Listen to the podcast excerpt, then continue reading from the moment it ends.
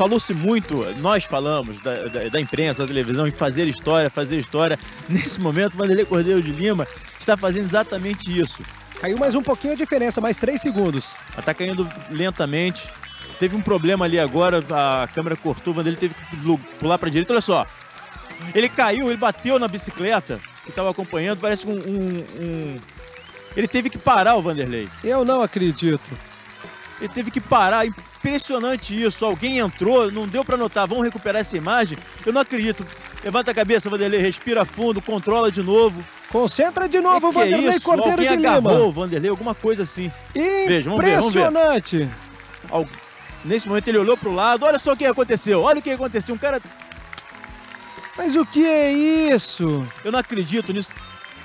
Eu não acredito ah, num negócio não, desse. Não, não, vamos lá, Vanderlei, vamos lá. É impressionante.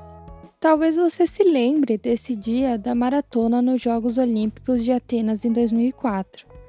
Vanderlei Cordeiro de Lima, apesar desta infelicidade, seguiu na prova e conquistou a medalha olímpica de bronze. Ele também foi o único brasileiro até o momento a receber a medalha Pierre de Coubertin dada aos atletas pelo espírito olímpico. Coincidentemente, Atenas foi a cidade em que a maratona foi concebida. Diz a lenda que a distância percorrida é devido a um soldado ateniense que no ano de 490 a.C. correu cerca de 40 quilômetros do campo de batalha na cidade de Maratona até Atenas para anunciar a vitória dos gregos sobre os persas. Verdade ou não, a maratona é uma modalidade esportiva inserida desde o começo dos Jogos Olímpicos modernos em 1896. Já em 1921, foi oficializada com 42.195 metros, distância essa percorrida na edição de Londres em 1908, pois queria-se que a largada fosse no castelo de Windsor e a chegada perto dos camarotes da família real. Essas são algumas curiosidades que, se você é uma pessoa ligada nos Jogos Olímpicos, pode ser que já tenha conhecimento. Agora, tem outros acontecimentos históricos que precisamos de uma ajuda para conhecer ou relembrar. Neste episódio, conversamos com Rafael Faraco Bentien, professor do Departamento de História da UFPR, e com André Mendes Capraro, professor do Departamento de Educação Física da UFPR e integrante do Instituto de Pesquisa e Inteligência Esportiva. Eles nos contaram sobre a história das Olimpíadas, desde sua inspiração nos Jogos Olímpicos da Grécia Antiga até como conhecemos hoje, os Jogos Olímpicos modernos. Eu sou Jamile da Silveira e o Fala Cientista é uma produção da Agência Escola de Comunicação Pública e Divulgação Científico-Cultural da UFPR. Iniciamos esse episódio citando a Maratona e Atenas, cidade grega que foi importante para a origem das Olimpíadas. Conversamos com o professor Rafael sobre como surgiram os Jogos Olímpicos na Grécia Antiga e a relevância na história. Esses jogos não apareceram do nada. Tá? Em, em vários sentidos, eles continuaram competições que ocorriam antes do século VIII e que marcavam um pouco o, o modus vivendi, quer dizer, a, a, maneira pela qual as aristocracias gregas, os herdeiros então das, das camadas dos grandes proprietários rurais que, que invadiram a península grega a partir aí do, do primeiro milênio antes de Cristo e que foram se fixando nessas regiões, se, se envolvendo com as populações nativas, impondo uma nova língua nesse local, a língua grega. Né? Então, é, esses, essas aristocracias que foram se estabelecendo ali, elas, elas tinham, uh, elas realizavam periodicamente competições entre si. E nos, nos mais antigos poemas gregos que a gente conhece, uh, em particular na Ilíada, isso aparece. Né? Uh, isso aparece como um elemento fundamental da sociabilidade dos guerreiros. O fundamento desse tipo de sociabilidade é a busca por aquilo que os gregos antigos denominavam de kleos, de glória. Né? Então, obter uma glória particular em uma relação agonística, dizer, em, um, em, uma disputa com o igual para ver qual dos dois é superior, né? supõe uma emulação, dizer, supõe uma competição que é regulamentada, que é, é, é baseada em códigos específicos e suscita honra para quem o pratica. Tá? Ah, e essa ser bem sucedido nesse tipo de relação era para os mortais, aqueles, aqueles seres que não eram deuses, tá? era uma forma específica de se alcançar a imortalidade, porque uma glória, uma cleos muito significativa eh, implicaria em um, em um reconhecimento que seria guardado na memória da comunidade, através de músicas, de canções e, e por aí vai. Né? Quer dizer, esse é o tipo de mortalidade que está aberta para os mortais, para os tanatoi, para aqueles que são uh, presos à terra e, e, e, vivem nesse mundo em que as coisas nascem e, e morrem. Assim como na Ilíada, o professor Rafael comenta que no século VIII surgiram poemas louvando os atletas e os ganhadores e sobre as histórias dos jogos. Esses poemas, como esclarece o professor, eram recitados e faziam parte da educação e dos momentos de sociabilidade dos gregos. Foi também através dos escritos e da historiografia grega que se pôde notar como os gregos marcavam o tempo em função dos Jogos Olímpicos. Eu acho interessante pensar nos Jogos Olímpicos para os próprios gregos, porque eles os utilizavam como uma espécie de, de, de marcação do tempo. Tá? Uh, eles pensavam e situavam os eventos que eles viviam em função dos Jogos Olímpicos. Uh, então, por um lado, tem a questão da, da, da antiguidade, dos, em, em, particular dos combates em Troia, que marcam uma espécie de, de primeira realização coletiva dos gregos. Tá? Mas depois de Troia, você tem como balizamento dos, dos feitos os Jogos Olímpicos. Então é muito comum que os historiadores na antiguidade, inclusive, situem os eventos, isso veio antes, isso veio depois, a partir justamente dos Jogos Olímpicos. Tá? Então isso é, é interessante tem um papel análogo, portanto, ao que a, a revelação cristã tem na ciência ocidental no sentido de organizar essa cronologia. Para eles, eles pensavam assim. Se você lê Heródoto, se você lê Tucídides, você vê essas marcas uh, lá, né, que são os historiadores, alguns historiadores antigos. E um, um, outro dado que eu acho significativo é que uh, os Jogos Olímpicos, e não só os Jogos Olímpicos, os Jogos de uma maneira geral, eles eram verdadeiras datas críticas na na, vivência cotidiana dos gregos. Tá? Quando eu penso em data crítica, eu penso naquilo que o Henri Hubert diz sobre o funcionamento do tempo. Eles marcam uma variação brutal no ritmo do tempo social.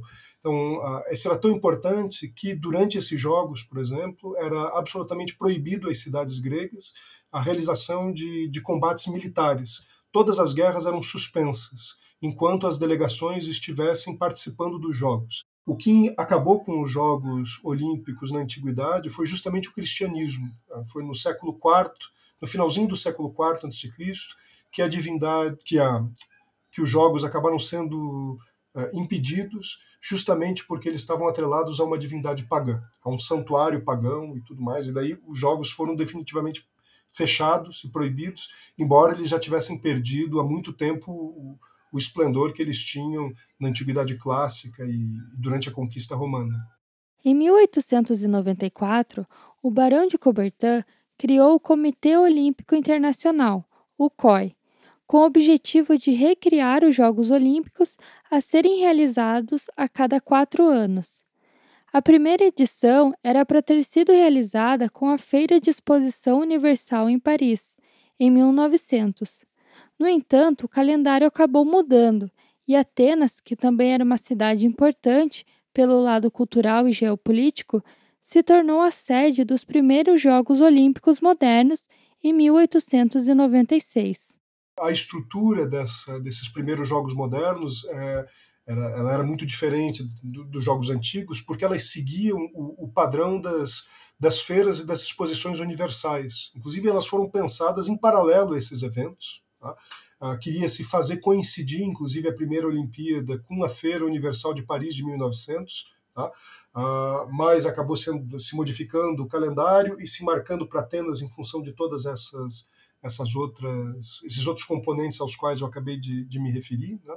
e enquanto tal são bom existe um comitê permanente mas esse comitê permanente ele vai revezando ao longo do tempo a sede onde vão ser realizadas as, as exposições, no caso os jogos, e isso vai sendo decidido em função né, em função do tempo, a cada momento se organizando jogos para as edições para as edições seguintes. Né?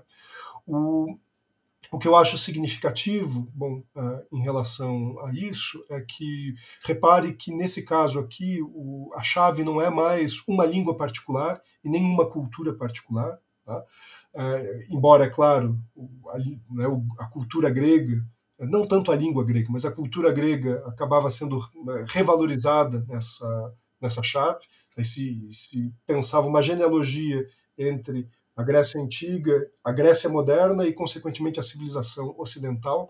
Mas a ideia agora é mais reunir é, toda a humanidade, certo? É, mais organizada a partir de Estados-nações. Então, cada um vai para lá com a sua língua diferente, a partir de, de organizações nacionais particulares, se congregar nessa nessa ocasião festiva específica que são os jogos. Então, não é mais a noção de um povo só, é a noção de uma humanidade que reclama, é claro, que dá um lugar de destaque para esse povo particular que foram os gregos antigos e se coloca numa relação de continuidade com eles. Tá? Mas aí também, de novo, só para reforçar, você tem comitês nacionais e você tem também, o que é um dado novo, né, você tem também as entidades internacionais que controlam cada esporte e que tem aí é, o, o, sentido de, de, atuar nesse momento, definindo também critérios para a participação dos, dos atletas. Houveram tentativas de agregar elementos dos Jogos Olímpicos da Grécia Antiga nos Jogos Modernos. Como citamos no começo do episódio, a própria distância da maratona. O professor André comenta sobre algum desses elementos que estão presentes nas Olimpíadas atuais.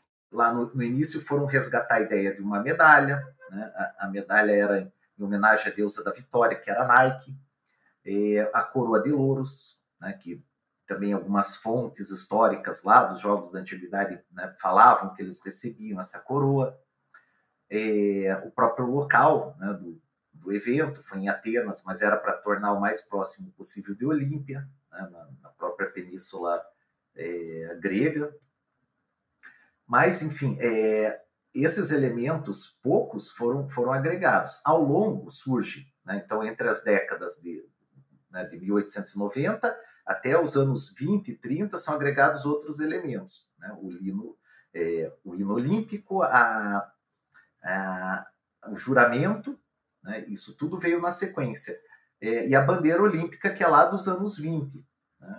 Aquela bandeira com a ideia de, de é, pregar a união né, entre os continentes e que também tem as cores né, que foram escolhidas era é, porque a partir daquelas cores é possível formar a bandeira de todos os países, pelo menos os países lá nos anos 20 que participavam dos jogos. Mas é, é eu diria que isso é um fenômeno que vai assim, durar pelos 30 primeiros anos da, dos Jogos Olímpicos, sempre se agregava. Outro que, que veio já no começo é a tocha. Né? É, uma curiosidade a respeito, por exemplo, as primeiras medalhas eram para os dois primeiros colocados e era prata e bronze só. Então a prata era para o primeiro, o bronze para o segundo, depois, na sequência, que surge a edição do ouro. Para o professor André, hoje os Jogos Olímpicos possuem um lado comercial. E apesar da apropriação de elementos e símbolos, os valores e o modo como eles acontecem são distintos daquela época. É, eu sempre brinco com meus alunos. É, no, no, na primeira edição tinha por volta de 300 atletas, que é hoje um torneio de, de futsal ali no departamento de educação física. Né? Mas é, essa iniciativa era permeada de alguns valores que hoje já não, não existem mais, logicamente. E, e assim, a ideia de associar aquela prática lá da antiguidade é uma estratégia comercial, né? porque nós trabalhamos com, com as diferenças, né? são conceitos bem distintos os jogos e o esporte. E por mais que se chame popularmente de Jogos Olímpicos, ali é um, uma reunião, né? já naquela no, no ano de 1896, na primeira edição, e ainda hoje, né, uma reunião de esportes. Né, não, não, tem nada. O jogo, no, no, seu conceito, ele flexibiliza regras, ele permite, sabe, é, um certo ajuste lúdico, não, não, não é associado a, a, a, questão financeira e a gente sabe que o esporte né, ele tem valores completamente diferentes disso. Mas é uma estratégia comercial, né? Você cria uma tradição. Sobre a tradição, o professor Rafael prefere pensar nela com ênfase na cultura e não na continuidade e no destino. O professor comenta sobre esse aspecto. Essa maneira de pensar a relação com a tradição, tá, como uma intermediação de sentidos produzidos é, em momentos diferentes e que são lidos de uma maneira precária e parcial por nós hoje, é, eu acho interessante pensar por essa chave, inclusive, as transformações internas dos Jogos, dos jogos Olímpicos modernos. Tá? Acho que um, ponto interessante nesse sentido é pensar a questão das modalidades dos Jogos. Tá? Se você pega no final do século XIX, começo do século XX, você tem ali um, um, um ideal aristocrático burguês mais clássico, mais liberal, que pressupunha uma prática esportiva como um complemento de uma educação cultural. Então, a ideia de que você tem que ter um, uma mente sã, um corpo são. E para a burguesia europeia desse momento, era chique ser um sportsman ou uma sportswoman, mas isso era uh, vivido não como uma profissão em si, isso era vivido como um hobby, como um complemento de uma cultura muito mais ampla. Tá? Uh, e é interessante observar que as primeiras modalidades dos Jogos Olímpicos elas elas estão recuperadas a esse tipo de visão burguesa clássica. Tá? Então, são provas em que você tem, por exemplo, uma precisão individual, tá? o, o atletismo, o tiro, o ciclismo, o alterofilismo ou a ginástica, ou ainda você tem competições que são agonísticas e dialéticas, eu diria. Né? Que, em que sentido? Elas, elas supõem o, o, o controle do corpo, e a resolução de problemas e a articulação desses problemas a partir de respostas específicas que devolvem os problemas.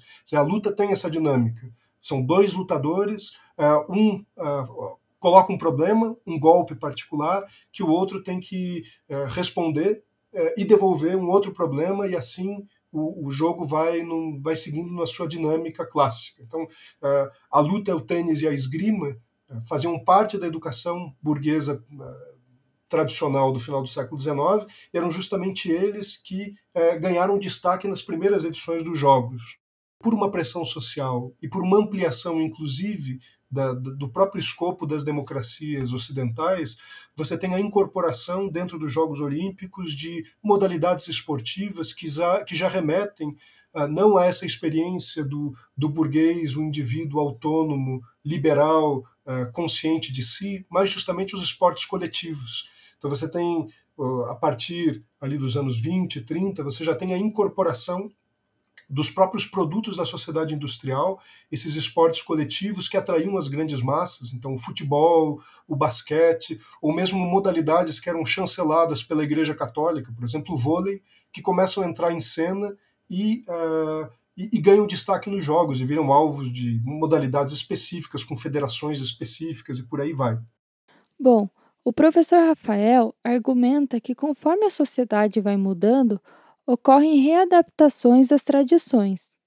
Assim, com a passagem do tempo, os Jogos Olímpicos foram também se adaptando e os esportes foram sendo incorporados conforme as mudanças sociais aconteciam. O professor André conta algumas curiosidades sobre os esportes do início das Olimpíadas modernas e fala um pouco sobre a inserção de jogos. Isso é bem comum, só que nós pegamos ali entre os anos 80 e até o começo do, né, do, da última década, um período de paralisação de acréscimos e trocas de modalidade. Então, fica assim, para um pessoal mais novo, assim, não, né, agora acrescentaram novas, mas era algo bem comum. Para exemplificar, e veja só, é, é uma das curiosidades na, nas duas primeiras edições dos Jogos, né, em Atenas e Paris, é, tinha uma das provas de competição era o cabo de guerra, né, que é aquela atividade assim mais lúdica, de, né, da, bem típica de educação física escolar. E elas, ela foi retirada. Tinha uma série de outras. Tinha arremesso do paralelepípedo. Né, que, então, para ver como, como era diferente. E essa troca é constante. Né? É, lógico, chegou um ponto que eles precisavam regular isso, porque a tendência era que o país que organizava tentava assim alterar no sentido de, de um autofavorecimento em termos de medalha. Né? É, isso perdurou por um, um, tempo, então essa troca era constante, é, ou acréscimos, né? às vezes nem era troca, era acréscimo. Aí é, precisou é, regular, e hoje é, é altamente regulado, só que esse regulado é pensando em fins econômicos. Tá?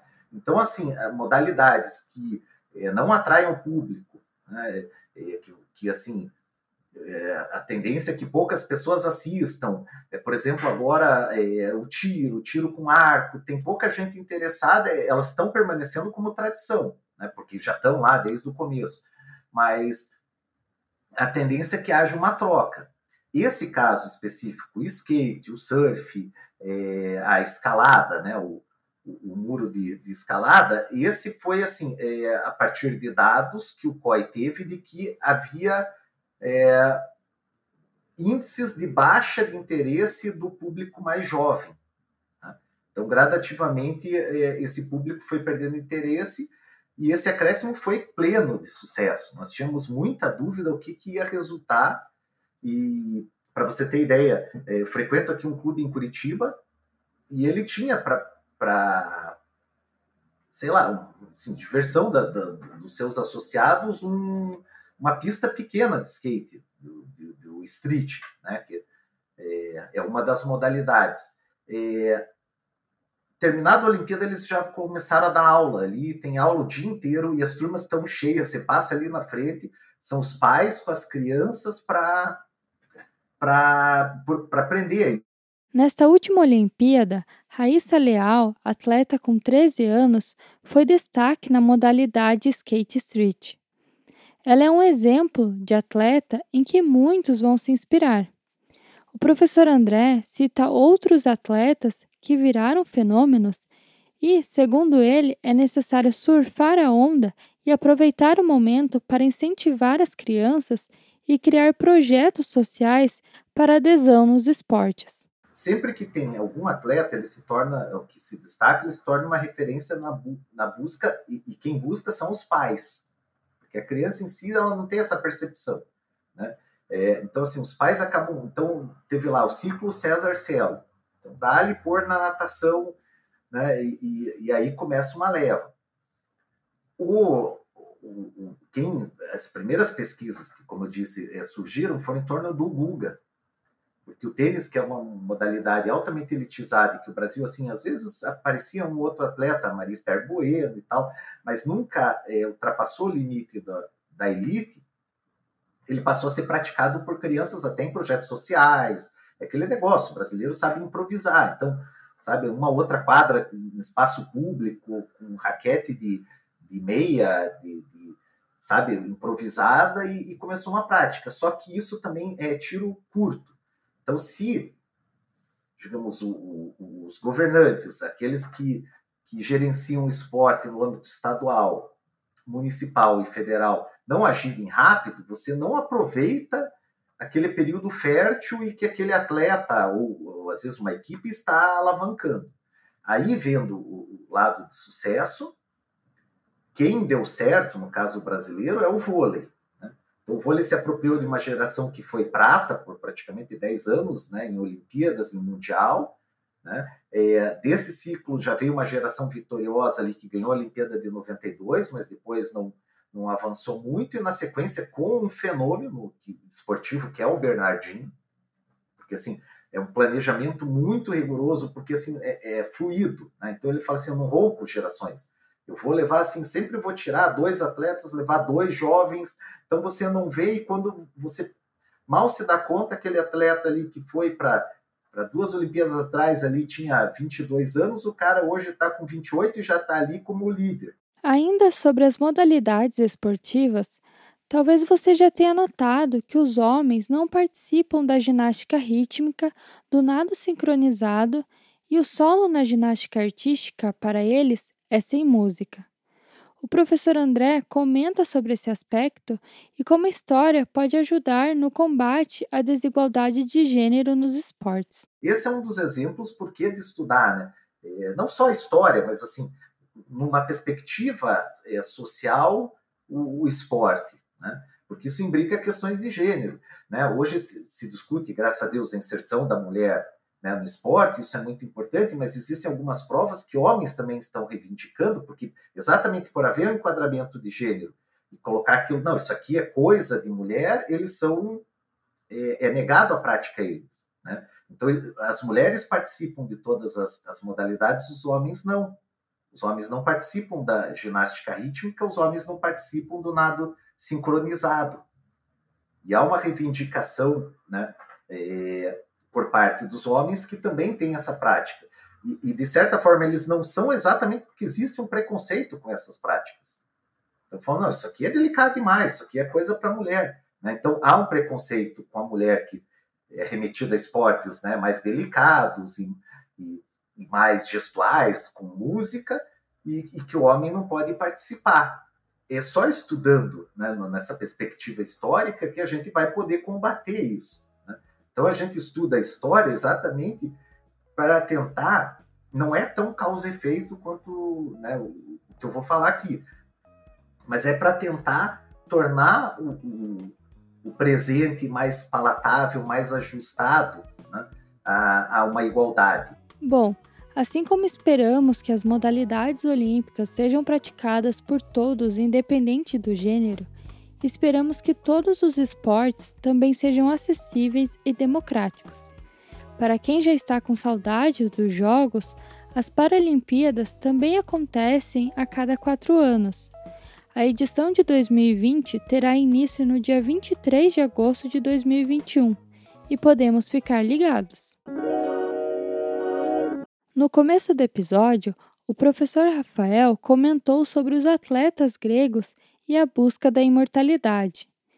Hoje, os atletas podem contar com a ciência como aliada na busca pela quebra de recordes e superação de limites. Um atleta profissional ele consegue fazer coisas que o, os, os, humanos mortais como eu e como você, coisas que a gente não consegue fazer, certo? É, ginástica rítmica, quem não consegue ficar hipnotizado vendo aqueles tipos de movimento é, e, e, a precisão do corpo e a elasticidade do corpo, são coisas que tocam o maravilhoso, né?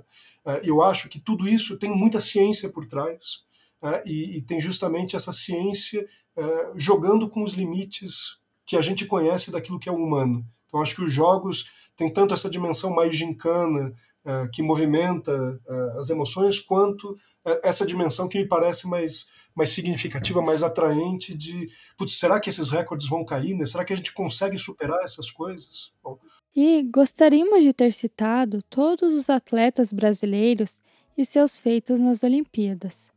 Mas a história é grande e o episódio é curto. Se você ficou interessado sobre essas curiosidades e história dos atletas e dos esportes, você pode conferir mais informações no site do projeto Inteligência Esportiva. Lá você encontra um subprojeto com as histórias de vários esportes e dos nossos principais atletas que se destacaram e se destacam neles. E caso você queira conhecer mais sobre o projeto, nós temos dois textos sobre ele no site da Agência Escola.